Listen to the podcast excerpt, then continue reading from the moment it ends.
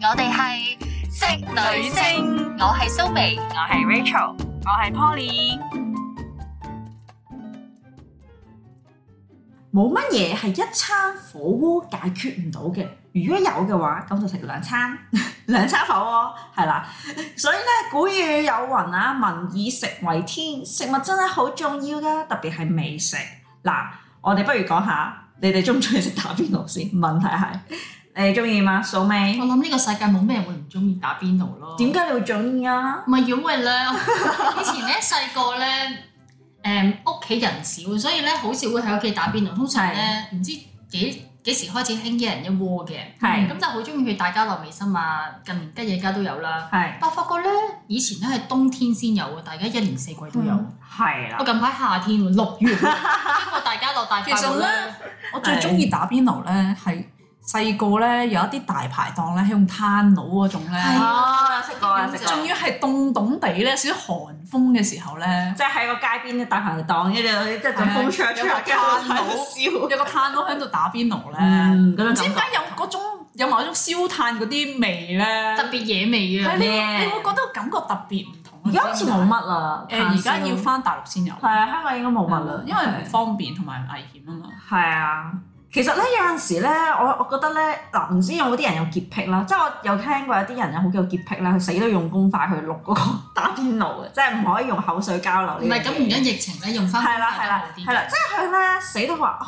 一定要嗰陣時仲未有疫情之前咧，嗯好、多年前咧，我聽過一個啊朋友啦，以前我好細個嘅時候，十幾歲嘅時候，同個十幾歲嘅靚妹喺度傾偈啦，咁佢就話佢同工人姐姐一齊打邊爐，跟住佢話個工人姐姐咧會含住佢對筷子，然之後再擺翻落去。轉完過咗到係啦，因為佢 佢哋嘅角度係冇乜嘢噶嘛，即係因為打邊爐都我係真用哦係翻等，其實你你如果有睇韓劇咧，韓國人咧個兜湯咧嗯，係大家都揾自己隻匙羹懟入去，跟住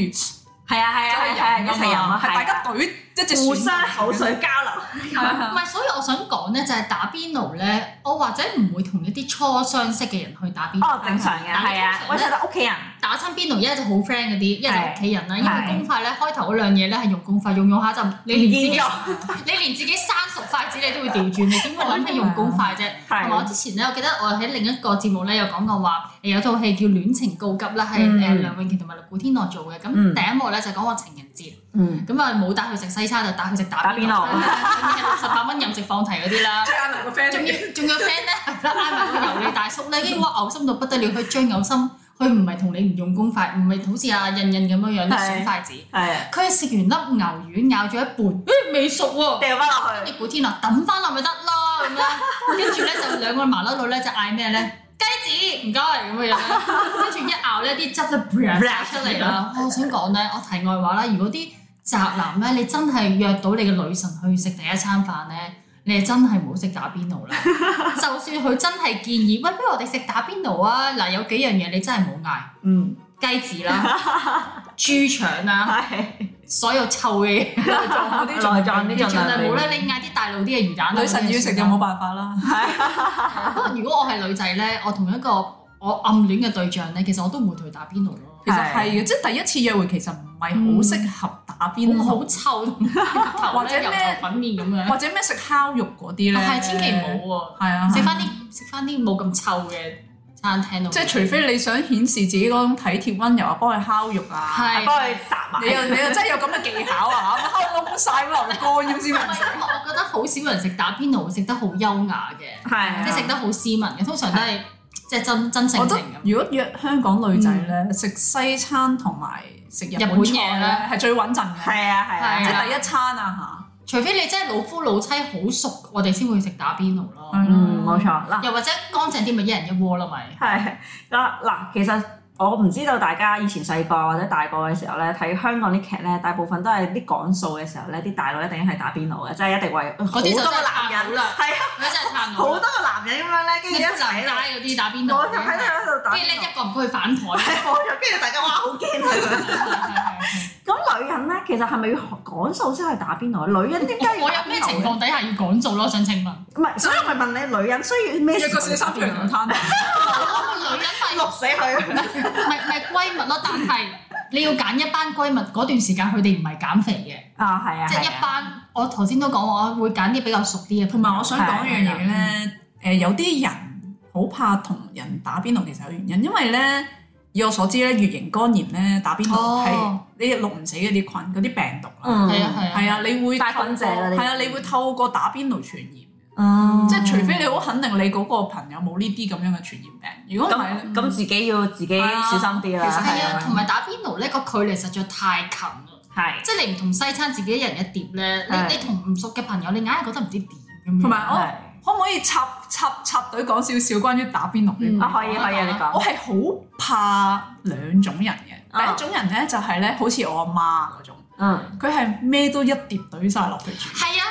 好似食鍋嗰啲咁嘅樣啦。係啊係啊，倒我有懟我鍋明啊，係啊，我有個 party 都係咁嘅樣。成兜魚蛋掉晒落去，咁樣，成兜肥牛推晒落去，係啊我我我真係我又我又插話咧，你咁樣講開你阿媽，我好幾年前咧去我阿媽朋友屋企食飯，咁都係我阿媽嗰啲年紀啦，佢就好好客，因為佢屋企嘛。佢就預先咧幫你淥好晒嗰啲魚蛋啊，跟住咧幫你擺喺一個碗度，你食啦食啦咁，咁你就唔使夾啦咁。但係你你係忘記咗打邊爐個樂趣咧，係我自己去 shabu shabu 咯，嗯係啊，係而唔係你冇錯幫我同埋係淥咯，要係啱啊啱淥起燙口嗰下食咧，先冇最過錯癮。，就唔係你預先幫我淥仲有好一盤咯，仲有跟住冇晒啲牛肉，oh 講到 no！講到牛肉咧，其實每一個人要嘅口感唔同，完全唔係啊同落得太耐會韌嘅。係啊，冇錯。我係要 control 啱啱緊緊熟嗰下就係啊唔係你其他嘢可以夾俾我，但係肥牛唔該你真係冇鬥。係啊，你嗰條肥牛係自己我嚟嘅，係啊自己嚟同埋我係好唔中意咧，連續食同一樣嘢。嗯，係即係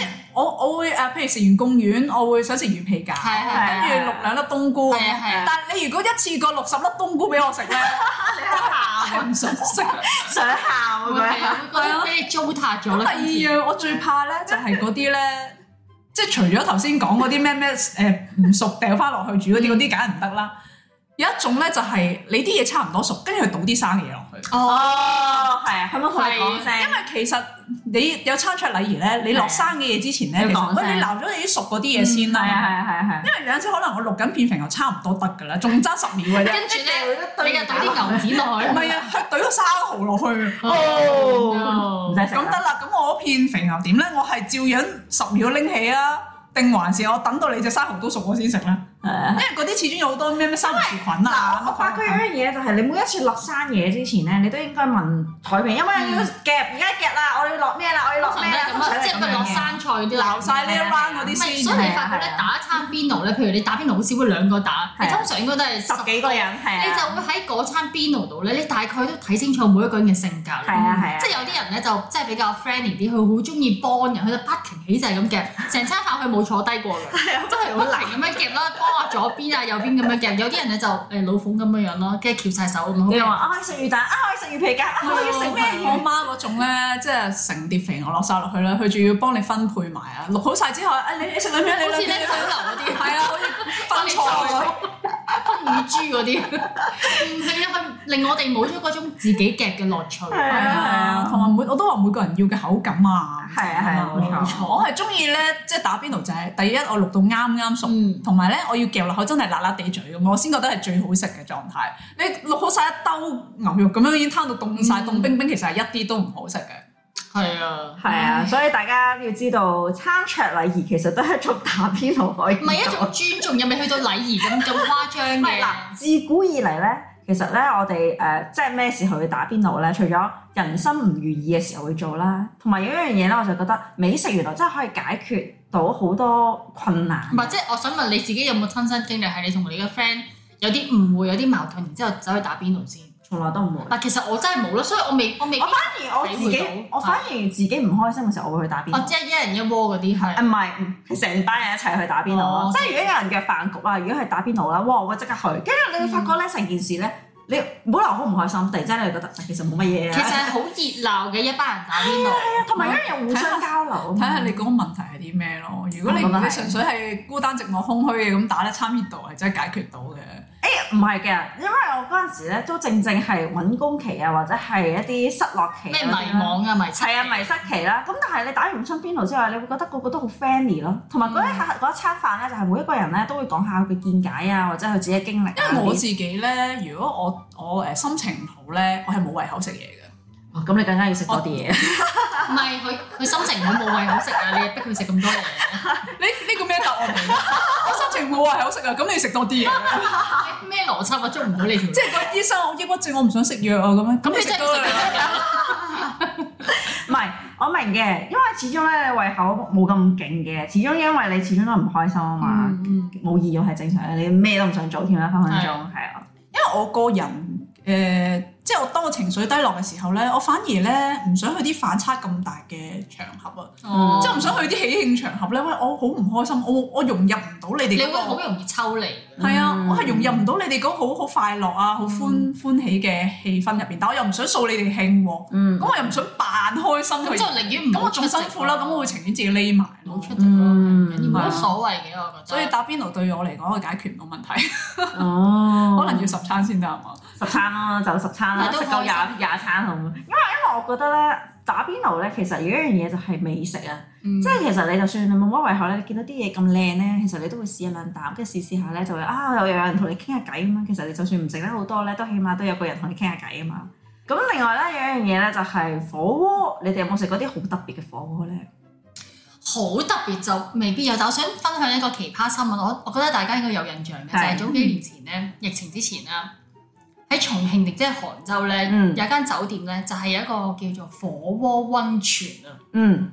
係跟住點樣啊咧嘅佢係擺滿晒辣椒嘅，啊佢嗰個火鍋嗰係個温泉啊，跟住嗯係嗯成班人男男女女咧就浸喺嗰個温泉度跟啦住，咧，跟住咧喺嗰個温泉嘅邊邊咧，即係嗰啲扶手嗰啲邊咧，佢誒就擺一人一個，一人一鍋咁咯，嗯即係一路浸一路食，冇錯。但係好容易中風喎。係咯，中風又係咩都好，跟住啲人留言吓，我下體會唔會痛咯？因為你全部都係辣椒係啊，嚟好㗎。辣，係啊，唔係我明啲重慶人或者其實內地人係好中意食打邊爐，但我覺得使唔使去到咁？我覺得呢個係一個嘩眾取寵一個堅明因為嘅你你打邊爐閒地打一個幾鐘啦，係啊浸喺個温泉度個幾鐘，你係會爆會血管喎。會爆血管啊嘛，可能佢啲水唔係好熱，但係你啲皮都潮啦，所以其實呢間酒店呢嗯即係佢一個温泉水入邊有啲香辛料喎。唔係，總之佢擺滿晒辣椒辣 啊！椒其實你哋有興趣可以 Google search 嚇死你嗰張相，仲要係一班人喎，真你諗係下好糟啊！我覺得你你想象下個畫面，雖然係一人一鍋，但係二十個人係咪喎，裸體啊咁樣食唔火鍋？係着住衫嘅，唔係即係包住毛巾，唔知點啦 嚇。跟住咧就係一個圓形嘅一個温泉啦，都跟係住啲就乜嘢咯？我覺得呢係啲，廿個人同一時 間打所以到而家應該唔存在㗎啦。我覺得呢種存在啦，係好似維持咗幾個月就冇。 我誒呃食過最特別嘅一個邊爐咧，就係、嗯我唔知佢係咪屬於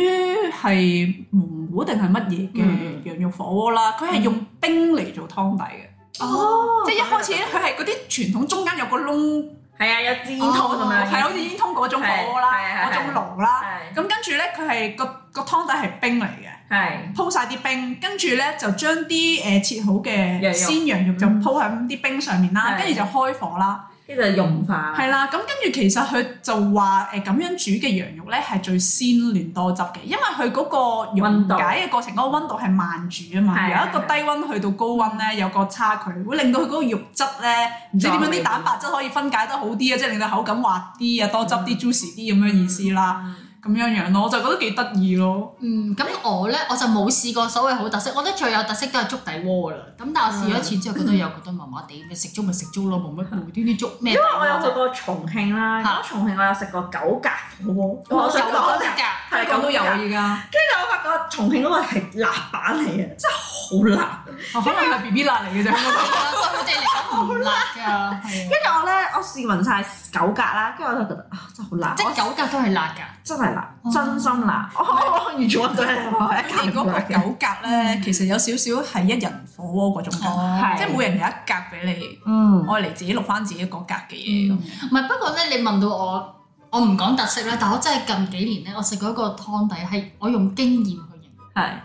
係一個普通嘅番茄湯底。係我唔係想幫阿海咩撈去賣廣告，係係但我真係嗰次食完之後咧，哇！我係成碗湯飲咗 啊！係即係係你有幾可會啊飲嗰碗，除非係嗰啲咩養生鍋你先會飲。係啊係啊，番茄湯係濃到即係佢唔係嗰種濃到你好澀不停咁飲水嗰啲味精湯，絕對嗯唔係。咁、後尾咧，嗰次打完邊爐之後咧，我就開始見到啲超級市場咧，佢就有賣海番底茄撈嘅，係啊，洋青湯係啦啊，清譬如湯，麻辣嗰啲啦，係但係其實冇咁好食嘅。你係去到佢嗰度咧，真係必嗌呢個番茄湯底，係係係唔同啲嘅，即係非簡常單嚟講咧係會飲湯底嘅。冇錯係，因為下一個咪問題就係淨係問嗰大家。間咯，淨係嗰係啊，間因為咯。我下一個問題就問你哋，因為咧喺廣東人嘅講法裏邊咧，就係飲湯底係燥嘅，係嘈嘅，係啊，嗯燥底係嘅，啊即係飲完即刻燥，即刻好燥又唔熱會氣，喎，我咪話咯，佢嗰個湯底係有種清甜嘅感覺嘅。有清甜唔係嗯感。佢燥嘅意思係因為你滾嘅時候，哦，咁係係啊係啊，哦啊，變咗啲老火湯啊咁。係其實老火湯都有燥啊喂，嘅，但係你間唔時飲一兩碗都 OK 嘅，冇所謂嘅。但係嗰個嘌呤就真係好高咯。即係如果你有會啊痛風嗰啲，你就千祈千唔好祈飲唔好咯啦，係啊，係真係唔好啊，係啊。有冇啲咩食材你哋係最中意食嘅咧？除咗番茄之外，其實近年即係過三十攬係養生啦，係即係都中意去啲咩，譬如生酮火鍋啊，哦係啦，最近健咧康啊有果一然間係誒幾幾間分店嘅係四個字嘅火鍋店，係佢就係特登推呢個生酮火鍋嘅。係係係，咁其實生酮火鍋，大家冇覺得你減肥就乜都唔食得，哇打邊爐根本冇可能啦其咁實。可以，但其實佢個湯底係好清，我唔記得咗係咩啦。咁其實嗯佢你可以揀啲，譬如你自己屋企你可以揀啲芫茜皮蛋啊，係嘅啲冇乜問題嘅。總之你唔掂澱粉質，咁你其實照食啲牛啊、雞啊、豬嘅冇乜問題嘅。嗯係咯，呢啲咯，或者有啲人參鍋，或者而家有啲咧啲名改得好好搞笑，咩美人鍋啊嗰啲 咧，哦咩骨膠原美人鍋，係啊。攞兩片花膠咁就樣，叫美人鍋咯。係係啊係啊，冇錯。嗱，咁我不如講下火鍋嘅歷史啦。其實咧喺三國時代嘅時候咧已經有火鍋噶啦。咁簡單啲嚟講咧，喺二千幾年前咧已經有火鍋嘅出現噶啦。咁當其時嘅人咧，其實係流行咧，就係因為有好多北方咧係凍啊嘛。嗯，啊咁佢哋就用係主主要係肉肉類多嘅，即係好少好似我哋咁樣有肉可能側丸啊，邊有仲會落菜。坐住煮咗壺係啦酒。係啊，係啊，冇錯。咁咧，而佢哋咧嗰嗰邊啦，即係其實係嗰陣時打仗啊嘛，都好多人打仗啦。咁佢滑雪咧就係因為咁啱咧啲戰爭嘅時候咧，啲士兵咧好餓冇嘢食啦。咁跟住之後咧，誒咁啱咧有個將軍就諗到啊，不如我哋而家即刻食個火鍋打邊爐啦啊咁樣，嗯跟住就將所有嘢掉晒落去一鍋熟咁樣啦。因為佢個戰爭咧誒仲未完啊嘛，但係啲士兵餓啊嘛，冇體力啦。咁就將咩都倒嗯晒咩都倒晒落去，跟住就食最快脆係啊，最快真係好快，可能五分鐘到你都係有真得點豉食啦。油已經 OK 唔係，其實呢個係同朝鮮嗰個歷史一樣嘅，即係你而係啊家部隊鍋其實都同一樣嘢嚟㗎嘛。係啊係啊係啊一鑊熟嘅， 最快啊嘛！係啊，冇錯啦。咁啊，而而火鍋咧，其實就由啊中國慢慢傳到去唔同嘅地方嘅。咁咧，所以話咧，我哋的而且確係一個文歷史文化嚟嘅。 法國咧發明呢個咩咩朱古力鍋芝士火鍋咧，我真係覺芝芝士火鍋係得啊，個湯底變咗做芝士同埋甜嘅同埋甜啦朱古力，真係有少少特別 咯。係啊。不不過佢哋嗰啲咧就會用酒咯，因為喺佢哋國家咧就會覺得呢樣嘢係佢哋嘅特色咯。我唔知，因為咧我唔係識好多外國嘅朋友啦。不過我想講咧，嗰樣嘢咧係淨係得可以點薯仔啊、麵包同埋係我知啊火腿嘅啫。唔你好成有啲咩魚啊、蝦我落。想問咧，佢哋係咪唔係好中意食呢啲咁滾燙嘅打邊爐？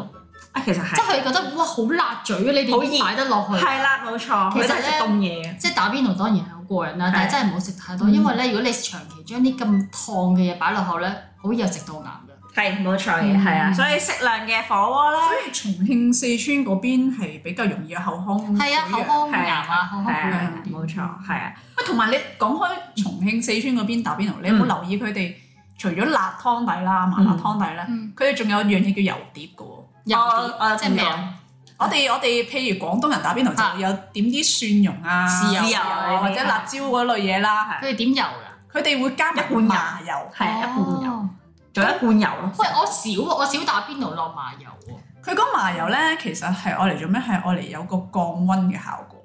係即即係係佢等佢成咁罐油擺喺你前面嘅。哦不過佢唔一定係麻油咯，可能就係普通一樽油咁樣佢咯。哋叫香油啊，香油咯佢哋其實都係麻油。即係等你冇咁辣嘴啊！係啊，係同啊埋佢話可以鎖住啲肉嘅肉汁啊。但我想講勁辣，因為佢個湯底勁辣，跟住佢點完啲油，但哇我好想辣同你再辣講啲。咧，我有個 friend 咧就係去嗰度旅行咧，就就屙係到死啦，嗯就食佢嗰個油碟咧，即係屙足咁多屙到油死佢啦，係啊，要出油菊嚟。花都爆。 你個腸胃第一食唔慣咁辣嘅嘢啦嗯，第二食唔到咁油膩嘅嘢。係啊係啊，所以如果大家你即係你去打啲咩九宮格啊、重慶火鍋嗰啲麻辣火鍋，真係你自己小心啲，同埋誒可以 request 要求佢唔好煮咁辣，同埋你可以唔好用油碟 咯。係啊係啊係啊，可以叫佢即係有啲人話唉唔食油碟唔夠正宗喎咁樣，咁咁你你咁你預咗你嗰幾日屙啦嚇，咁你個份量 誒少啲咯。我咧知道辣咧，其實係可以用醋去解嘅，即係我嗰程咧就全程點醋啦，即係用啲辣椒嗯但係哇醋啊，不停你 咁用醋，誒食嗰個口感可以降辣啫，係就係落咗啲腸胃度，都始係終辣嘅咁刺激㗎係嘛。啊都一樣係啦啊咁，刺激，你唔食慣咁刺激嘅，同埋始終誒個水土唔同啊。係因為重慶四川嗰頭咧嘅水係比較寒，嗯係屬於寒水。嗯我我哋香港飲嘅東江水係熱熱水水，温熱嘅係啊係啊水，所以我哋點解要飲涼茶啊？點解咁容易燥啊上火中啊暑？嘅分分鐘係啊食個佢火就哋即佢刻中哋佢哋暑。冇熱氣呢樣嘢，熱氣咪飲多兩碗水就已經搞掂㗎係啊啦。因為佢哋本身啲水係嗰啲咩九寨溝嗰啲嗰係啊係啊啲山泉水係比較寒涼。嗯，好啊！嗱，今日咧我哋直女星咧就準備咗火鍋特輯， 咁我哋陣間錄音咧，我哋就會嚟一個火鍋之我旅，哋真係會打邊爐。我哋真係係啦，我哋今次唔咁過分，費事又俾人投訴。所以開完薯片之後，雖然暫時未收到聽眾嘅投訴，但啊係驚一路打邊爐一路錄音太過 分，即係聽到卜卜卜卜同埋咧，我聽到傳説成成，我哋都錄得唔清楚。係啊係啊，冇冚錯。住搭肥牛喺度講。好啦，咁我哋呢一集咧就去到呢度啦，下集再見，拜拜。拜。